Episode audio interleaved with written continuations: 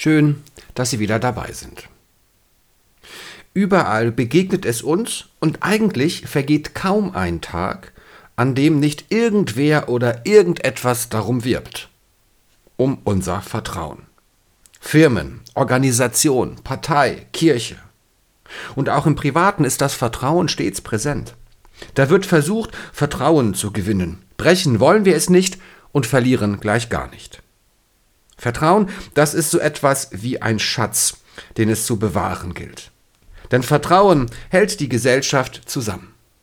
Ohne Vertrauen könnten wir gar nicht leben. Wie fühlte sich das an, wenn ich bei jedem Gespräch misstrauisch wäre? Stimmt das, was der da sagt, oder will der mich hinters Licht führen? Oder wenn ich etwas kaufe, werde ich hier gerade über den Tisch gezogen, wird mir hier das Blaue vom Himmel versprochen, nur um mir irgendeinen Mist anzudrehen? Sicherlich, wir haben allen Grund, vorsichtig zu sein und unser Vertrauen nicht einfach so zu verschenken. Beispiele für den Missbrauch unseres Vertrauens kennt jeder und jede von uns. Oft ist es da mit dem Vertrauen nicht so weit her und zu manchem verweigert man sein Vertrauen schon im Voraus. Versicherung, Banken zum Beispiel haben da nicht so den besten Ruf.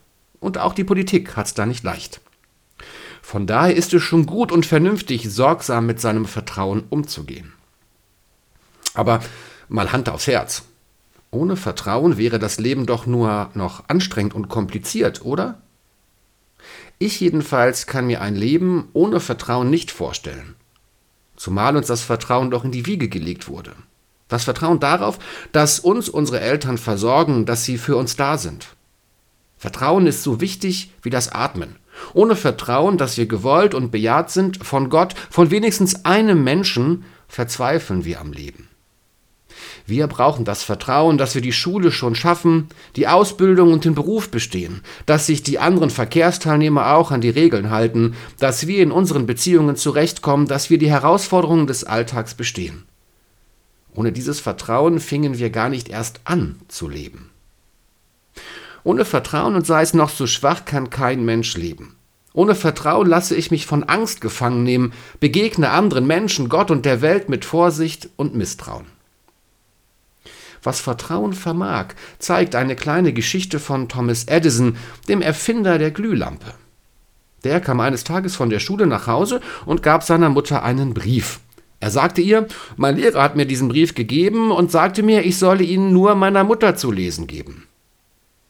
Die Mutter hatte Tränen in den Augen, als sie dem Kind laut vorlas Ihr Sohn ist ein Genie. Diese Schule ist zu klein für ihn und hat keine Lehrer, die gut genug sind, ihn zu unterrichten. Bitte unterrichten Sie ihn selbst. Die Mutter tat, was ihr geheißen wurde, und das bekanntermaßen mit Erfolg. Viele Jahre nach dem Tod seiner Mutter durchsuchte Edison die alten Familiensachen und findet dabei den Brief des Lehrers wieder. Darin steht Ihr Sohn ist geistig behindert.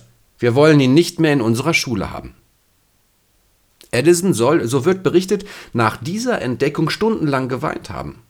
Es war das Vertrauen seiner Mutter, das ihn zu dem Menschen werden ließ, zu dem er sonst womöglich nicht hätte werden können. Also wagen wir Vertrauen zueinander und zu Gott. Denn das Leben braucht dieses Vertrauen. Nur mit Vertrauen kann ich zuversichtlich leben, ohne dabei unkritisch zu sein. Vertrauen heißt, in Beziehungen zu investieren, getragen von der Hoffnung und der Zuversicht, dass der andere auch auf der Suche nach Vertrauen ist. So wird Begegnung möglich und nur so können wir zusammenleben. Und genau das brauchen wir dieser Tage doch mehr denn je. Ja, Vertrauen wagen können wir getrost, denn Gott ist mit uns. In diesem Sinn einen vertrauensvollen Tag.